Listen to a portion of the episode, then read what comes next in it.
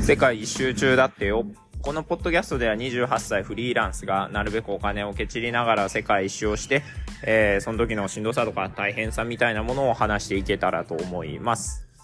はい、えー、3月17日と18日の分を取ってるんですけども、18日、まあ要は昨日がね、本当にずっと仕事をして、えー、あと本読んでたぐらいだったので、まあ、なんだろうな。話すことがないということで、えー、まあもう、実質17日の分だけですかね。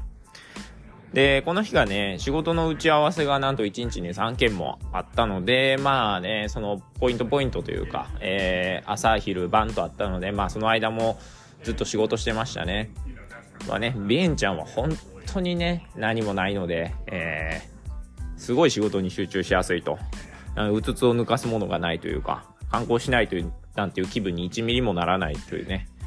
ただ、ちょっと厄介なのがね、もう昼間が暑すぎてね、うん、ちょっと、ちょっとぐらい前、それこそ着いた時ぐらいなら、なんか宿の共用スペースとかで昼間でも仕事できたんですよ。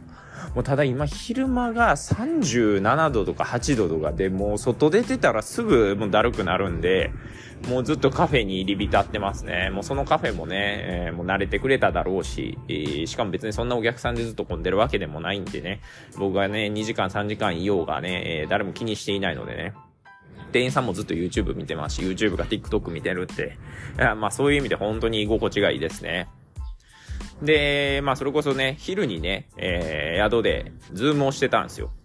そ、そうしてると、おばちゃんにね、肩叩かれたんですよ。で、なんやろうと思ってね、イヤホン外すとね、横に、こう、日本人。まあね、そのおばちゃんも僕が日本人って分かってるんで、えー、まあだからね、きっと声をかけてきたんだろうと、もその一瞬で判断してね。えー、まあ横に、おばちゃんの横に日本人が立ってて、で、おばちゃんがね、なんかこいつをどうにかしろみたいな感じで言ってくるんですよ。で、どうしたんみたいに言ったらおばちゃんがね、なんかこいつがなんかを言おうとしとんだけど、さっぱりわからへんみたいなこと言ってくるんですよ。で、その日本人の人にどうしたみたいに聞いたら、なんかこう、Google 翻訳を使ってこう、部屋を変えたいみたいなのを、こう、おばちゃんにつ、こう、伝えたいんやけど、なんか通じひんみたいな。で、英語が喋れないとか言ってるんで、なんかこう、ね、もうそれぐらい何とかしろやと。だいたいその Google 翻訳の画面を見ると、えー、日本語から、えー、ラオスのラオス語っていうのかな？多分ラオス語だと思います。ラオス語に翻訳してたんですよ。で、英語にしたら簡単やろし、なんならその3行ぐらいの文章だったんで、その部屋を変えたいみたいな1行とかにしてやり取りしたらいいやんみたいな。とは思ったんですけど、まあ別にもうね、えー、そのおばちゃんをね、困らせるわけにはいかないと。まあその日本人の人に関しては正直ね、えー、そこで会ったばっかりなんですけど、もうそのおばちゃんに関してはもう僕ここでね、えー、ラオスで結局何日ぐらいだ？2週間まではいかないんですけども、2週間近くお世話になってるんでね、おばちゃんが困ってるのはあかんということでね、えー、僕がこう通訳をして、えー、なんとか収まりましたね。まあ、通訳って言ってもね、えー、コナンちゃんはその部屋変えたいって言ってんだけど、みたいな。で、おばちゃんが、えー、どこの部屋みたいなで、何号室で、まあ今は帰れへん。明日なら帰れる。で、明日でいいんすか？って、あ、いいっす。みたいな感じだったんで、えー、まあそれぐらいちょっと話して問題は解決しましたね。で、まあそれで、えー、打ち合わせに戻って打ち合わせを終えて、えー、もう本当道を一本挟んだところの行きつけのね、ご飯屋に行くとね、おじいちゃんがいるんですよ。で、おじいちゃん一人でいて、どうやら日本人っぽいなみたいな感じなんですよね。で、おじいちゃんも僕を見てね、あ、なんか日本人っぽいなっていう、なんかあるんですよね。こう、え多分ね、え、中国人とか韓国人の人もね、え、同じなん、こいつちょっと同郷っぽいぞみたいなのがあったらこう、ん？みたいな間があるのかわかんないですけどね。僕の経験上日本人ではあるんですよね。お互い日本人かなって一瞬見定めるみたいな、品定めするみたいな間が。で、なんとなく、あ、これは日本人やなとお互い確信して、どっちから、どっからともなくね、えー、どっからともなくじゃないか。どちらか、どちらかともなく、えー、日本人ですか？みたいな、はいはい、みたいになって、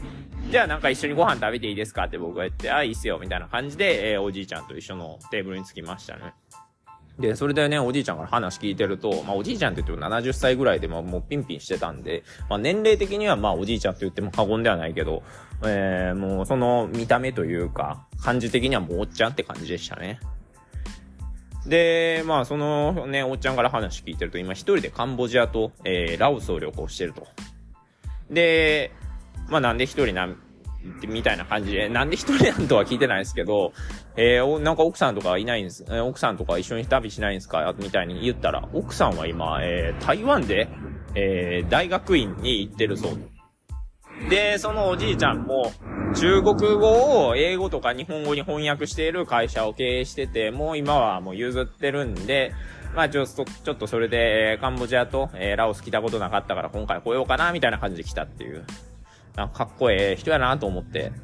なんかこうね、奥さんは奥さんでやりたいことやってるし、そのおじいちゃんおじいちゃんで一人でとりあえずラオスとか行こうかなっていう。僕も結構そういうの憧れ、憧れるというか、逆に僕はね、その、年取ってから、なんかこの海外の、この、なんだろう、海外のこういういろいろな、えー、日本と違う面、不便とか、えーえー、大変な面に、その、耐えられるかっていう不安がなかったから、よっしゃ、今のうちに行ったろう、みたいな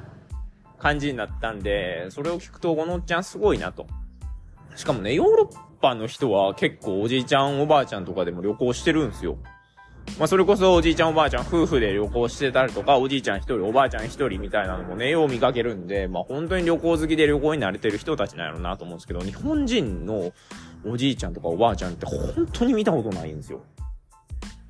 まあ、大体大学生がちょっと社会人で一回会社辞めましたみたいな人ばっかなんで、まあ、ほんま珍しいなと思って。で、まあいろいろ話してるうちに、せっかくならね、夜ご飯も一緒に食べましょうよ、みたいな。っていう風になって、えー、夜ご飯も一緒に食べましたね。ちなみになんですけど、なんかこう、おじいちゃんがこう、ね、えー、中国語が喋れるそうで、で、結構ラオスの人も喋れる人は多いみたいなんですよね。やっぱ中国と隣接してるし、中国人もいっぱいいるんで。で、なんかその、ね、ストリートフードのなんかこう、マーケットみたいな、マーケットって言うんですかね、なんか、フードコートみたいな。があったんで、そこ、まあ、フードコートって言ってもね、屋台がいっぱいあって、真ん中にいっぱい机があって、そこに屋台で買った飯を持ってきて食うみたいな場所なんですけど、えーと、まあ、そこで食ってて、なんか中国語で喋ってて、海藻サラダを頼んだみたいに言ってたんですけど、その海藻サラダがね、まずかった。僕、だいぶ辛さに耐性があるんですけど、その僕でもちょっとしんどかったですね。なんかに、しかもなんかようわからない臭みがあって、待つってなって、さすがにね、で、まあおじいちゃんが頼んだやつだったんですけど、おじいちゃんがすぐ辛くて食えんから食ってくれって言ってくれ、言う、まあ言言ってはってで、僕もね、ちょっと食べてこれは無理やってなって、まあ結局残しちゃったんですけど。で、こう仕事の話を聞くともね、10年中国にいたそうなんですよね。で、聞くとね、中国人っていうのはもう敵に回すとこれほどめんどくさい奴らはおらんと。逆に味方やとめちゃくちゃ心強いみたいなの言ってて、ああ、やっぱそうなんだなっていう、なんかちょっとイメージと合うというかね。えー、それこそなんかこう中国で、こう、ね、何人も中国人雇ってると、もう10人に1人は絶対めんどくさいやつがおる。もうなんならもその、えー、な、なんかあの手この手でこう会社を訴えてきて金を取ろうとして気寄るやつがおると。で、まあそいつとも裁判するのなんて、もはや会社の経費ともうそういうやつが10人に1人はいるから、もうそれはもう経費みたいなもんやって言ってて、なんかその、めんどくさい。で、しかもまあね、えー、絶対中国なんて中国人の方が強いんですよね。それはもう、ほう、よっぽどじゃない限りは、まあ大抵ね、えー、法律とかもね、政府とか治安当局みたいなの全部中国人に味方するのはもうそれは間違いないんでね。まあそれはまあどこの外国でも大抵そうだとは思うんですけど。なんでまあ、それを経費と割り切ってるおじいちゃんすげえなと思いましたね。で、まあ一回僕がね、カンボジアのアンコールワットに行った時に、その中国人がマジでツアーの集合時間を守らんと。で、はい、ここで自由時間なんで何分後に集まれみたいなもう一切守らへんと。あれなんなんみたいに聞いてみたら、もうそれはね、もう中国人がね、相手を舐めていると。もう中国人は舐めた相手に対してはもうかなりめんどくさい対応をとっていて、時間を守らないとか、約束守らないとか。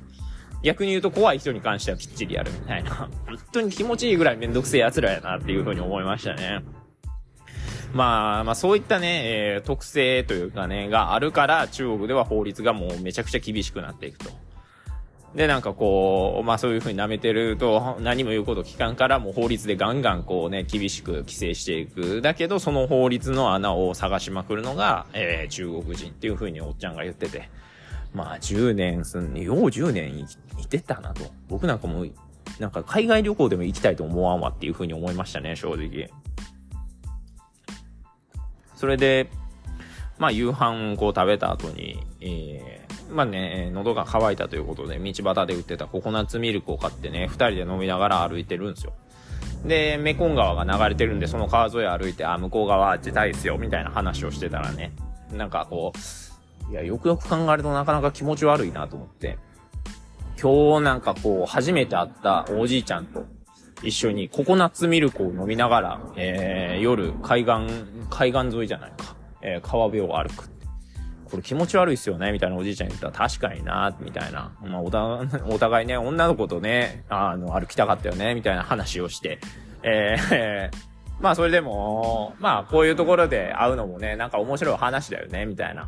っていうことで、えー、まあちょっとお酒を飲んで解散っていう風になりましたね。まあこういう、日本だとね、それこそその日会ったおじいちゃんとよっしゃ、じゃあなんか夜ご飯でも行きましょうかみたいな。っていう風に全然ならないんで、まあこれがね、海外旅行の面白いところだしね、えー、普段会えないような人と会ったり話したりするっていう、まあこれは本当に楽しみだなっていう風に思いますね。で、まあ今撮ってるのが3月19日で、今日もまあ、今日はまあちょっとご飯とか誰かと行こうみたいなのは思ってるんで、まあ何かせめてポッドキャストにちょっとでも話せるようなことを、ネタをちょっと集めたいなと。昨日があまりにも残念だったんで、まあそういうふうに思って、えー、終わりたいと思います。さよなら。